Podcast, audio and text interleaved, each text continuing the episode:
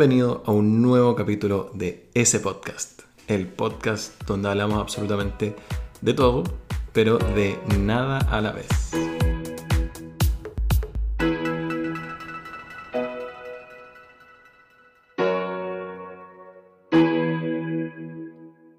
Les quiero contar un poco acerca de este podcast, acerca de esta aventura que estoy tomando. Eh, quiero contarles un poco de quién soy yo, de dónde se origina esto y qué pueden esperar a futuro. Bueno, mi nombre es Cristóbal y soy emprendedor, al igual que muchos eh, chilenos o extranjeros dentro de nuestro, país. Soy ingeniero comercial, estudié en Santiago, viví en el sur de Chile, viví en la ciudad de Loncoche durante tres años, para después volver a Santiago a tomar el área comercial de la empresa donde trabajaba, una empresa de lácteos. En 2016 participé en una beca del Departamento de Estado de Estados Unidos. Participé en el programa Young Leaders of the Americas Initiative, o por sus siglas YLI.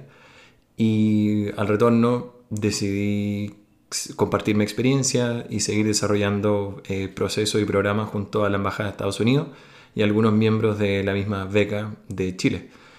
El año 2018 en adelante iniciamos una nueva asociación de alumni llamada Becarious for Impact, de la cual hoy en día soy presidente y me dio desarrollarme en el ámbito político, cultural y social de nuestro país. Ha sido un proceso muy, muy interesante. Es un tremendo desafío porque yo hasta hace 5 o 6 años atrás estaba metido en la mitad del campo y mi gran preocupación era poder hacer quesos y yogur.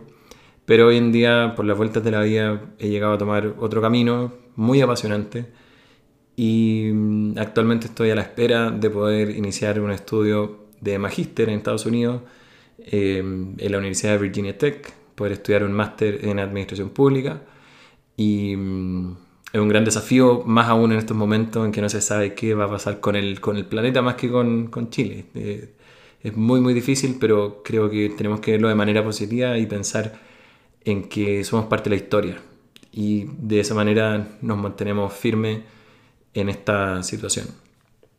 El podcast, que quizás ustedes ya llevan escuchando tres minutos de bla bla mío, eh, se trata absolutamente de todo, pero de nada, como lo define el mismo nombre. Van a haber invitados eh, del área del, del, arte, tanto músicos, eh, pintores, cantantes, lo que sea artístico, tanto invitados mucho más técnicos, como abogados o ingenieros o personas en, cargos que hayan participado que sean relevantes, ya sea de Corfo, de asociaciones gremiales, tanto internacionales, nacionales, regionales, locales, tantas opciones.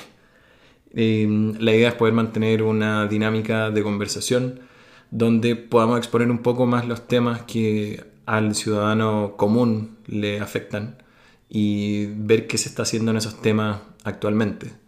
Eh, hay un tema muy particular con el desarrollo del idioma inglés que me gustaría tratar en estos, en estos podcasts. En algún momento tendremos algún invitado que hable el idioma, eh, idealmente nativo, para poder ayudarnos un poco y, y, tratar de ayudar un poco a quien esté escuchando a ver si hay algo que le pueda interesar.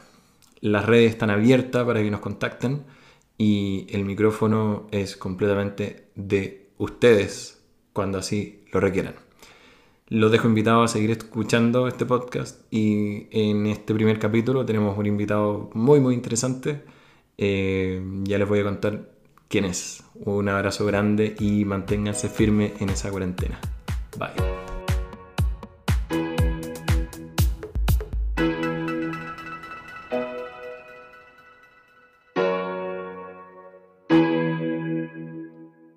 Estamos con Julio Durán, Ustedes se preguntarán quién es Julio Durán. Es un nombre bastante conocido en la política del país eh, de, hace, de los años 60. Eh, el Julio es nieto de Julio Durán y actualmente él vive en Athens, en Georgia. Nos va a contar un poco de su experiencia de estar viviendo en, en Estados Unidos. Él es músico.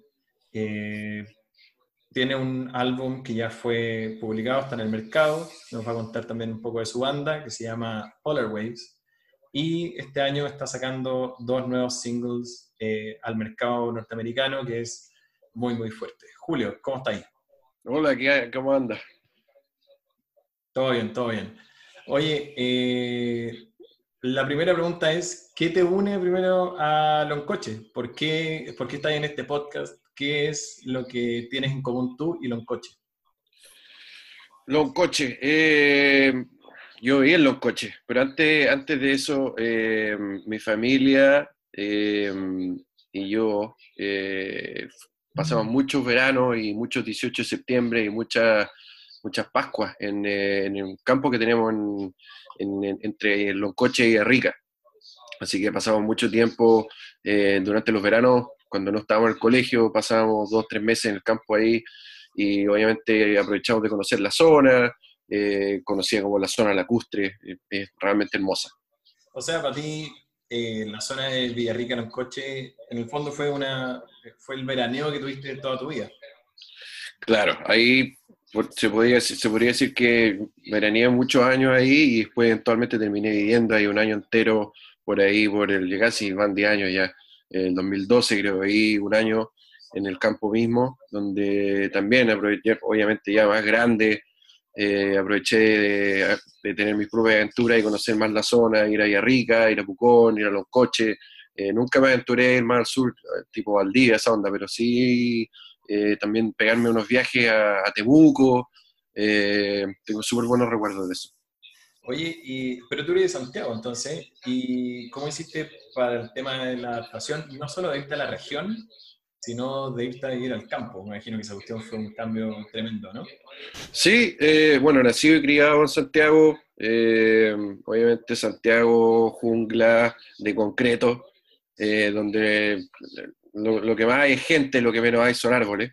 Y obviamente fue cuando se me presentó la oportunidad de irme a ir al sur, eh, hace casi, hace un poquito menos de 10 años, eh, obviamente no lo dudé ni un segundo por, por, por las oportunidades, por la, qué sé yo, distintos, las distintas variables que, que, ofrecía esa zona y que no se ofrecían en Santiago. Se está hablando de más contacto con la naturaleza, eh, el tiempo por una u otra razón como que se alenta un poco y uno se conecta más con uno mismo, eh, no sé, un tema súper filosófico, súper espiritual y también, o sea, yo lo recomiendo 100% para todas aquellas personas que no, nunca han estado eh, en contacto con zonas tan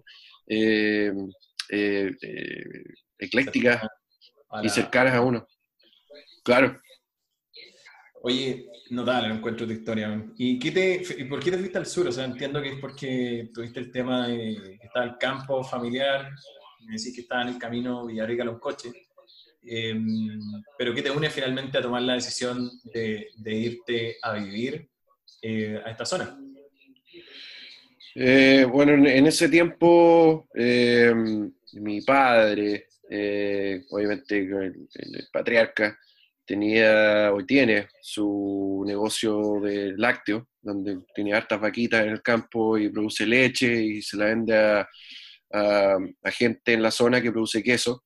Y bueno, yo después con la edad y junto a mi hermano decidimos presentarle la oportunidad un nuevo proyecto de negocio, donde le dijimos, oye, ¿qué tal si agarramos esa misma leche que se la estáis vendiendo a la gente local, en Villarrica, en el mismo Los Coches, ¿qué tal si agarramos esa leche y nosotros armamos un, tema donde podemos producir nuestros propios lácteos?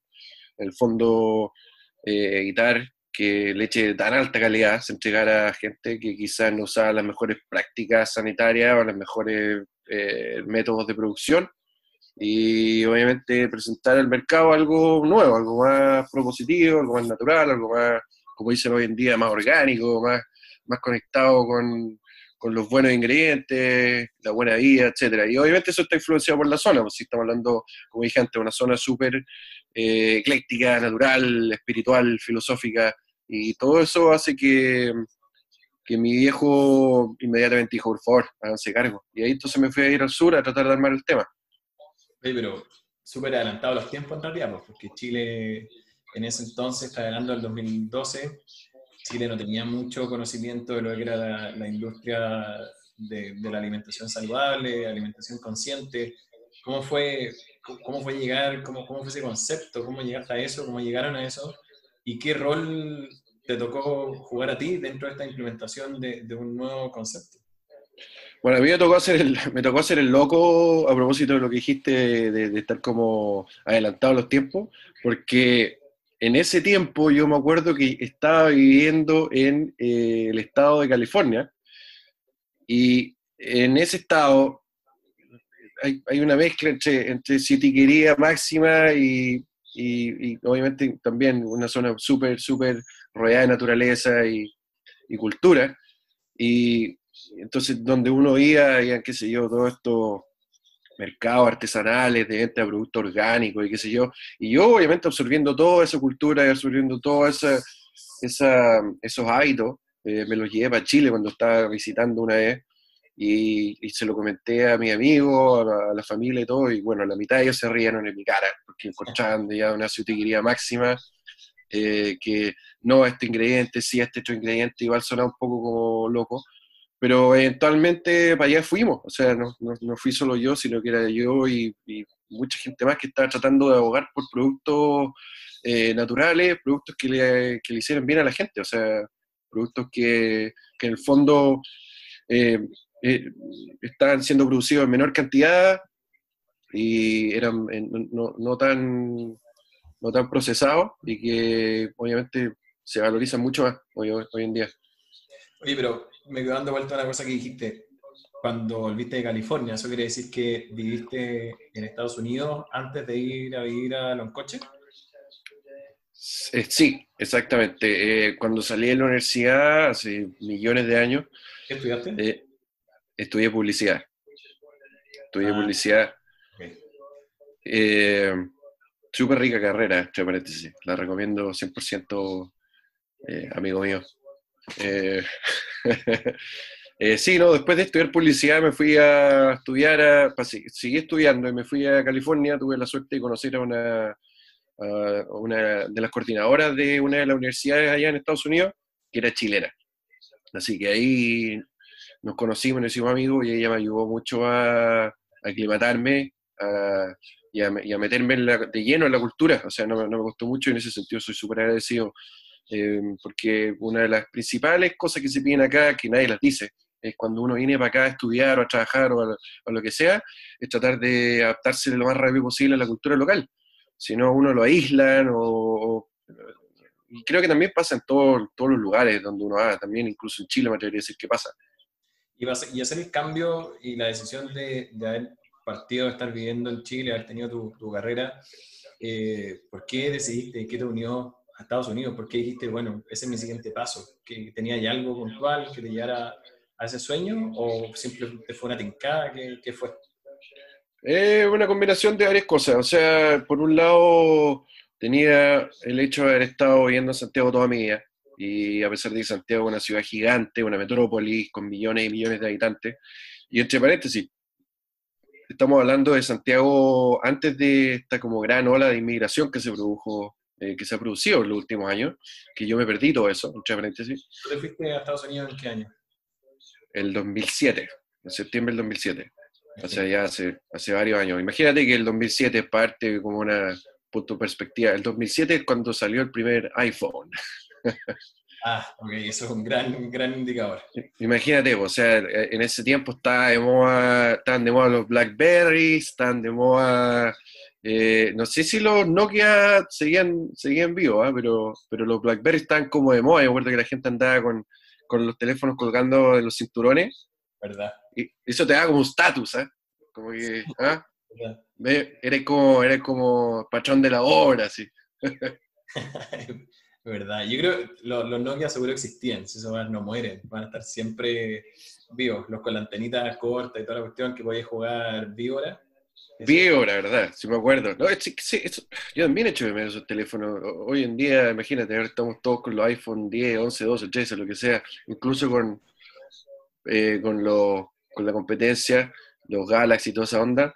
Eh, uno tiene el mundo al alcance de la mano, pero a veces eso puede ser un poquitito aburrido es verdad. Es como exceso de información finalmente. A uno lo vuelve un, poco, loco. Oye, eh, volviendo un poco al tema de, de coche. Entonces, te fuiste, estuviste en California, que es prácticamente eh, un estado eh, en la costa oeste de Estados Unidos, eh, donde hay multiculturalidad, hay gente de todos lados, y en un minuto entonces decidiste volver a Chile y no solo volver a Santiago, sino que volver a Loncoche a tomar este desafío. ¿Qué tal fue la adaptación a, volver al campo y, ya no de vacaciones, sino a estar viviendo la vida como la vida de la gente del sur? Eh, la adaptación fue súper rápida y eh, em, me, pasó, me pasó algo súper raro que quizás no es tan raro. El hecho de haber estado viviendo en, California, de haber estado expuesto a esa cultura súper diversa, súper heterogénea, eh, y volver a Santiago, de nuevo, estamos hablando de volver a un, a un, Chile antes de esta ola de inmigración eh, gigante, que tiene obviamente muchas cosas positivas y un par de cosas negativas, pero más que nada una, una cosa muy, muy, muy positiva. Eh, yo soy amante de la diversidad y pluralismo. Em, volver a Chile de California y aterrizar en Santiago y ver que nada había cambiado, en sentido, no solamente en sentido social, sino en el sentido de, de ver que la gente que uno, con la cual uno compartía antes, sigue por los mismos caminos, eh, sin ningún tipo como de sorpresa. Eh, no estoy diciendo que las sorpresas son buenas o malas, pero no, hubo ningún cambio. Se entiende, como que, que tú hayas eh, vivido esta experiencia afuera y volviste y en realidad todo seguía más o menos ordenado y nada había cambiado mucho. Tus amigos seguían haciendo lo mismo, tu familia seguía lo mismo, con uno que lo cambio, pero pero siguen como en la misma línea, algo así. Exacto, claro, o sea, yo creo que una de las razones por las cuales me fui fue por la monotonía del estilo de vida que tenía Santiago. Eh, no fue por falta de trabajo o por falta de oportunidades, sino por, por, el, por, romper el hábito y experimentar algo nuevo, especialmente porque yo estaba, que, no sé, tenía 25, 26 años, y, y, entonces volver a, ir, volver a mi país después de esta experiencia de un año, año y medio, eh, y ver que las cosas seguían igual. En el fondo, quizás yo en algún, por alguna razón yo estaba esperando algún tipo de cambio, pero no, había, no hubo mucho cambio. Entonces se me presentó la oportunidad de ir a los coches, obviamente el lugar donde yo había ido mucho, por muchos años a veranear, y dije, vamos a ir, vamos a irnos allá, o sea, vamos a ver, vamos a cachar de qué el tema. Y obviamente no, no me arrepiento de nada, fue realmente una experiencia que me atrevería a decir que tuve muchas más cosas en común en Loncoche con California que en Santiago con California. Mira, qué, importante esa, esa aclaración. Eh, igual es como la conexión a la naturaleza que también tiene California, según entiendo. Claro, o sea, claro, está, está el tema de, de, la naturaleza y los paisajes y todo eso, pero también está el tema de, de, de vivir la vida con otro tipo de ritmo. O sea, un ritmo eh, no, quizás no más lento, pero un ritmo donde uno, uno le toma el peso a cada paso que da. A diferencia de estar como, como, qué sé yo, como caballo loco, yendo por la vida, tratando de agarrarse de algo. Oye, cuando llegaste a, a los coches, tuviste, me imagino que viniendo a Estados Unidos, donde tenías acceso libre a internet, de alta velocidad, me imagino que televisión, todo, todo simple y llegar al, llegar al campo donde las cosas no son simples, donde las cosas se hacen temprano, donde la conexión no es tan buena, fue muy, eso ha sido un poco difícil al principio, ¿no? Eh, sí, fue difícil, pero no imposible, como dicen por ahí. Porque si bien, claro, existían los lo otros otro tipo de, de, comodidades, como tú dices, cable, qué sé yo, eh, llegar a una zona como los coches eh, y no tener este tipo de cosas me hizo como repensar todo y, empezar a, como a, priorizar lo que realmente era importante en la vida. Pues, o sea, estamos hablando de, de, empezar a cuidarse uno mismo, de tener una... De, de empezar a tener un poquito más de conciencia sobre la salud mental, eh, sobre los alrededores, eh, no contaminar. yo sé que suena súper hippie, pero, pero no soy hippie. Lo que, lo, que, lo que demuestra que uno puede ir por la vida siendo consciente de, de, de, las cosas que uno lo rodean sin la necesidad de ser, eh, qué sé yo, un hippie. Claro. ¿Algún recuerdo que hayas tenido en que llegaste al campo ya viviendo y dijiste, wow, usted no es fácil, güey. No, no, no, va a ser fácil vivir en el campo, me tengo que adaptar. No va a ser tan difícil tampoco la adaptación, pero esto no esperaba que fuera tan difícil. Eh, la despertar en la mañana o, el clima, que también es distinto. El clima es distinto, eh, pero tampoco es, tan terrible. Yo te diría que em, lo, lo, lo, que me, lo, que, lo que molestaba un poco tampoco era la levantada hasta temprano, sino que era el día a día, eh, cuando uno tenía que ir al, a Villarrica o a un coche a, comprar cosas para la casa o, cuando existía necesidad, acuérdate que en ese momento estábamos tratando de lanzar este proyecto de hacer eh, lácteos con la, con la leche de mi padre, que él producía. Em, y entonces había que ir constantemente a, a Villarrica o a los coches a comprar madera, a comprar todas estas cosas, todos estos insumos para poder avanzar en la obra. Entonces, imagínate estar... A ti, sorry, perdón, a ti te tocó la hora misma de, de, qué, de construir qué, una fábrica.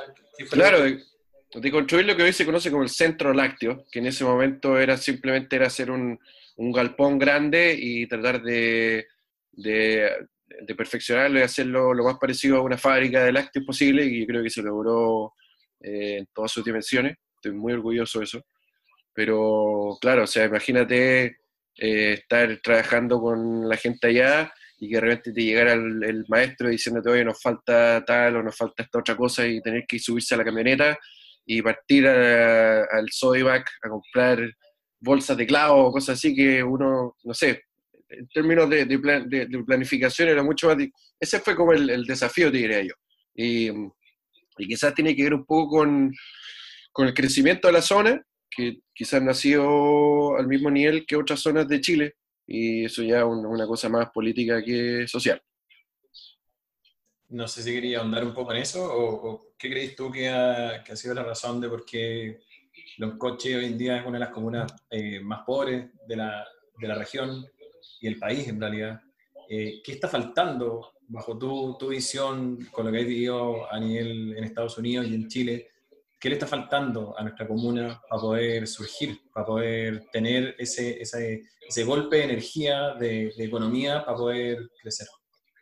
Bueno, obviamente faltan, como no, muchas otras zonas también, no solamente en los coches, pero falta más, más ayuda eh, y también faltan más oportunidades.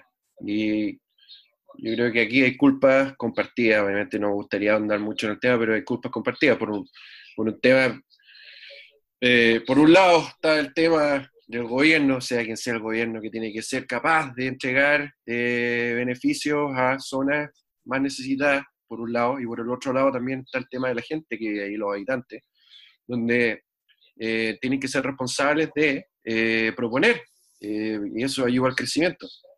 Si existen fuerzas por ambos lados, obviamente se, se ayuda al desarrollo. Y ahora, otro tema que te quería tocar, que también yo jamás pensaría en tratar de transformar a los coches o, esa zona en una zona de desarrollo, de crecimiento económico y de prosperidad absoluta, porque, como dicen en Argentina, nos vamos a la vez, o sea, no, no, es la idea. Yo jamás, jamás le quitaría... ¿Ah?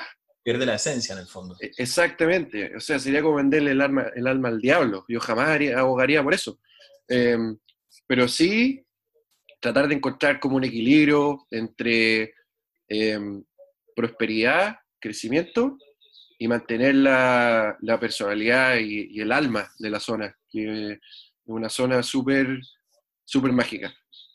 ¿Tú crees que entonces están las condiciones, si se hacen, si se ponen bien los incentivos, los puntos sobre las IES, como se dice, eh, existe la posibilidad de que los coches surja en base al talento que existe, si se mejoraran las capacitaciones, si se hicieran procesos donde eh, tuvieran más oportunidades las personas de la comuna. por ahí? Sí, 100%. O sea, yo encuentro que eh, quizás más programas de gobierno, pero no gobierno a nivel nacional, sino que gobiernos locales, onda... Eh, gobierno regional. Claro, claro. O sea, yo soy, yo estoy absolutamente a favor de darle autonomía y darle y empoderar a las autoridades locales. O sea, la única forma de, crecer eh, desde adentro. El, sistema americano funciona más o menos así, ¿o no? Según entiendo, tiene un sistema federal y otro estatal? ¿Cómo es más o menos para poder entenderlo?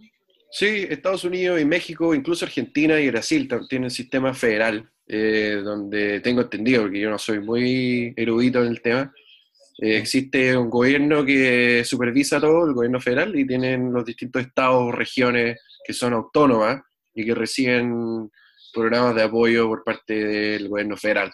Eh, obviamente eso tiene sus debilidades y también tiene sus fortalezas, pero quizás eh, falta un poco eso más en Chile, tratar de darle un poquito más de autonomía a los gobiernos locales, digamos, a las regiones.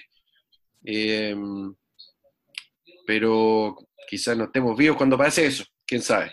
Ojalá que no, pues, ojalá que estemos vivos y que, y que nos toque ir a un, un coche próspero y una región próspera. Em, ¿Tú estás viviendo ahora en qué parte? Estás viviendo en Athens, en, en el estado de Georgia, ¿no?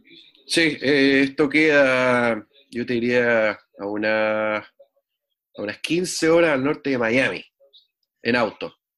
¿Y es, una, es un pueblo, una ciudad más bien muy americana o hay harto latino? ¿Cómo es la eh, experiencia de tu día a día?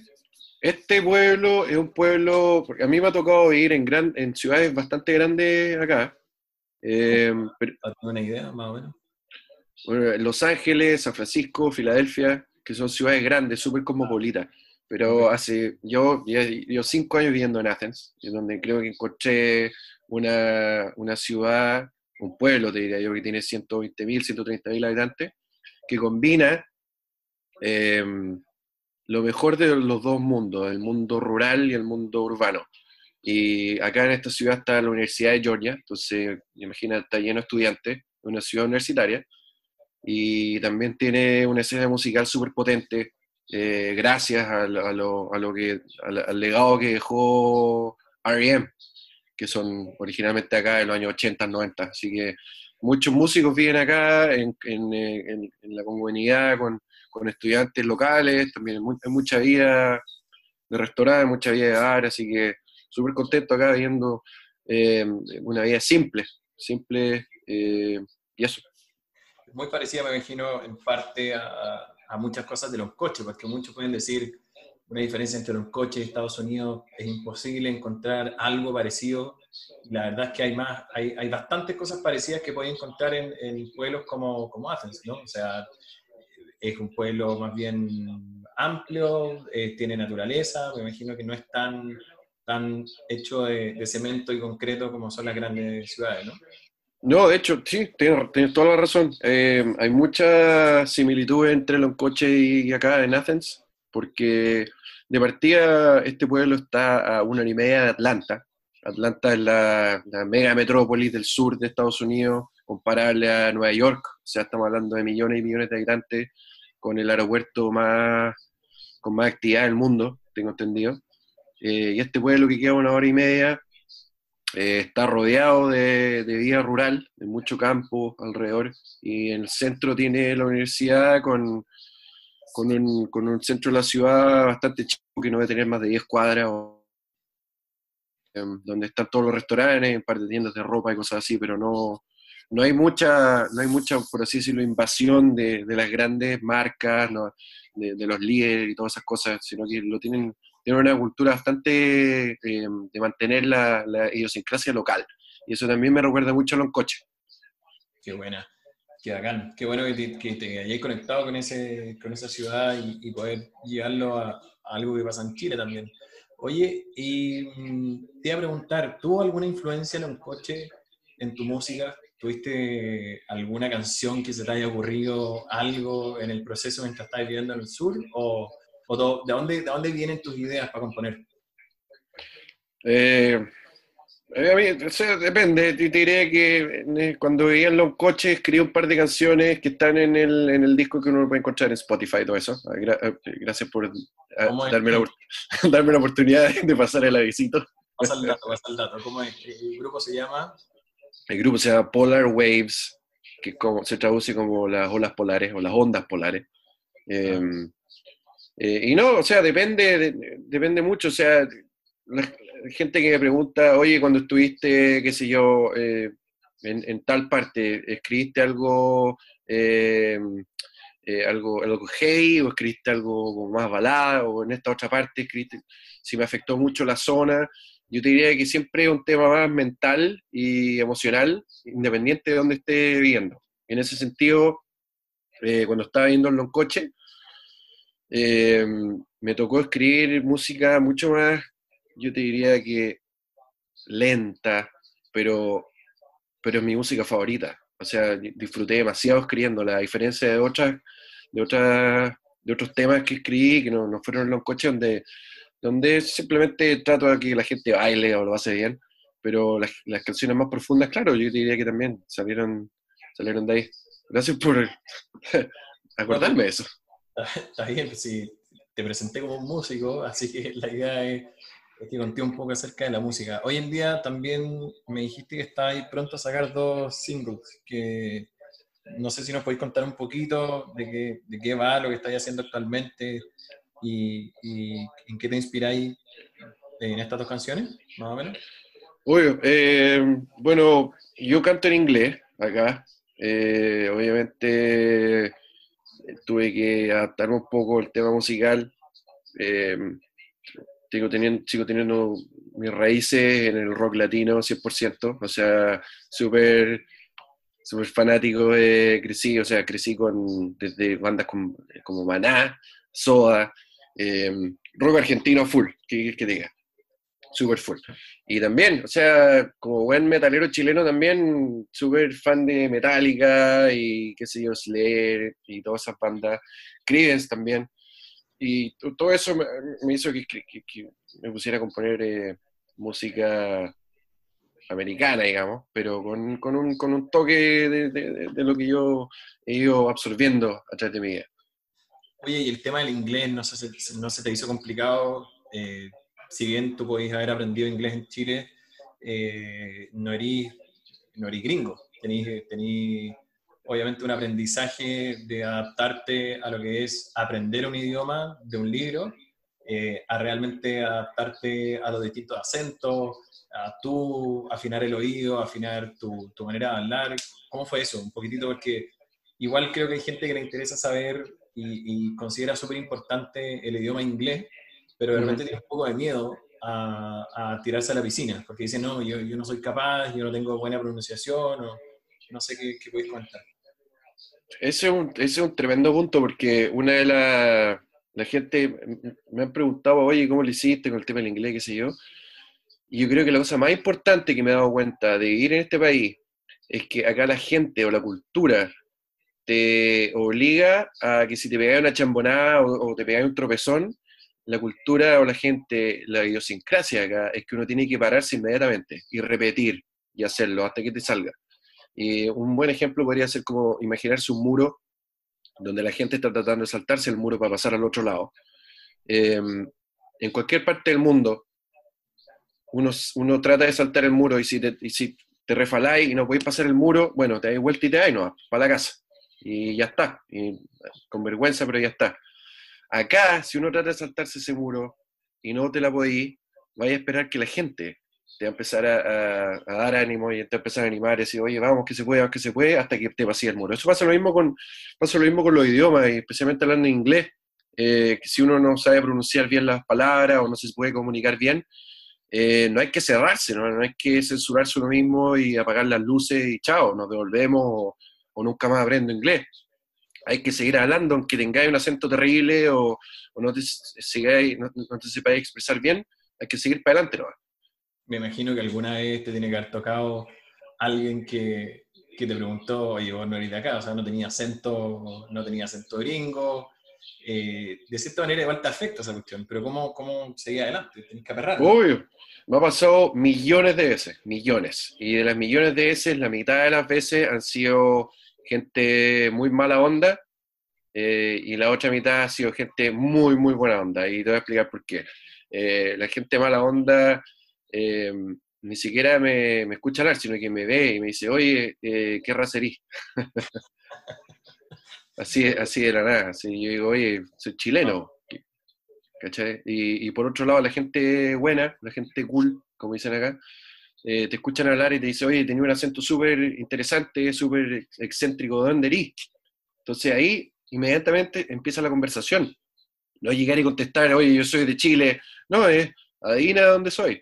Entonces empieza toda esta conversación donde esa persona tiene que adivinar dónde uno es y, y se nombran lugares. Han dicho que tengo acento español, tengo acento francés, han dicho que tengo acento argentino, eh, acento peruano. Entonces, la gente realmente no sabe. Eh, pero eh, lo que estoy tratando de decir es que hay que siempre tratar de tener, entablar una conversación.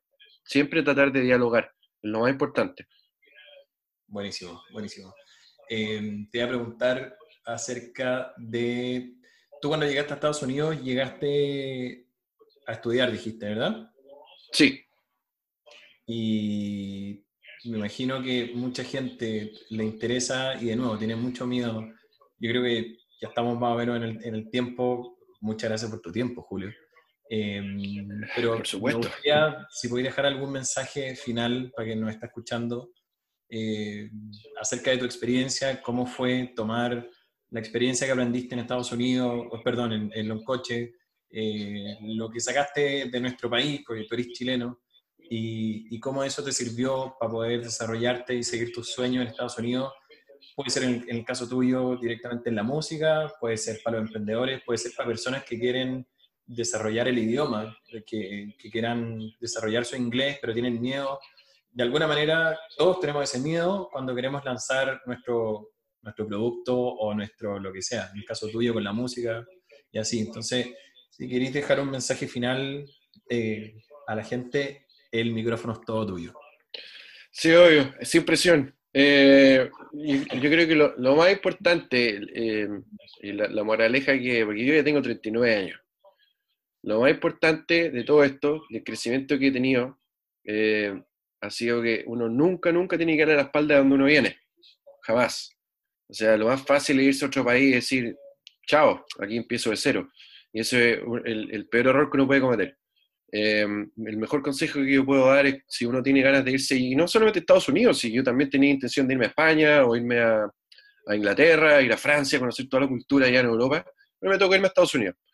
Y encuentro que eh, cuando uno aterriza en un lugar extranjero, uno tiene que ser fiel a los valores que a uno lo han acompañado toda su vida.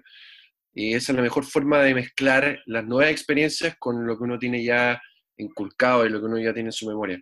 Porque cuando uno vuelve al país de nacimiento donde uno se crió, esa sensación de estar visitando tu propia patria, donde uno trae enseñanzas eh, que no son locales, es súper, súper personal. Y eso es lo que se considera crecimiento personal.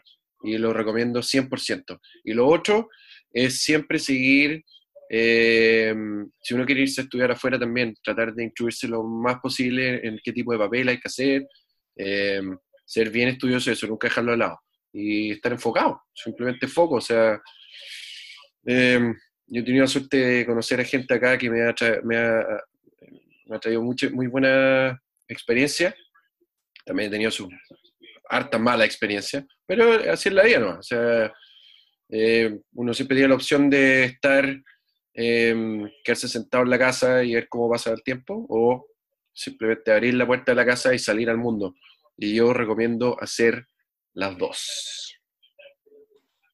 Súper, Julio. Muchas gracias por tu tiempo y de verdad muchas gracias por, más que una entrevista, por esta conversación donde podemos aprender un poquito más de lo que es la vida en Estados Unidos de una persona que estuvo viviendo un buen tiempo en los coches y es cercano eh, para que vean que se puede lograr, solo se necesita tener el foco puesto en el fin eh, para poder desarrollar sus metas y sueños. Un abrazo grande, gracias Julio. Un abrazo, gracias. Chao.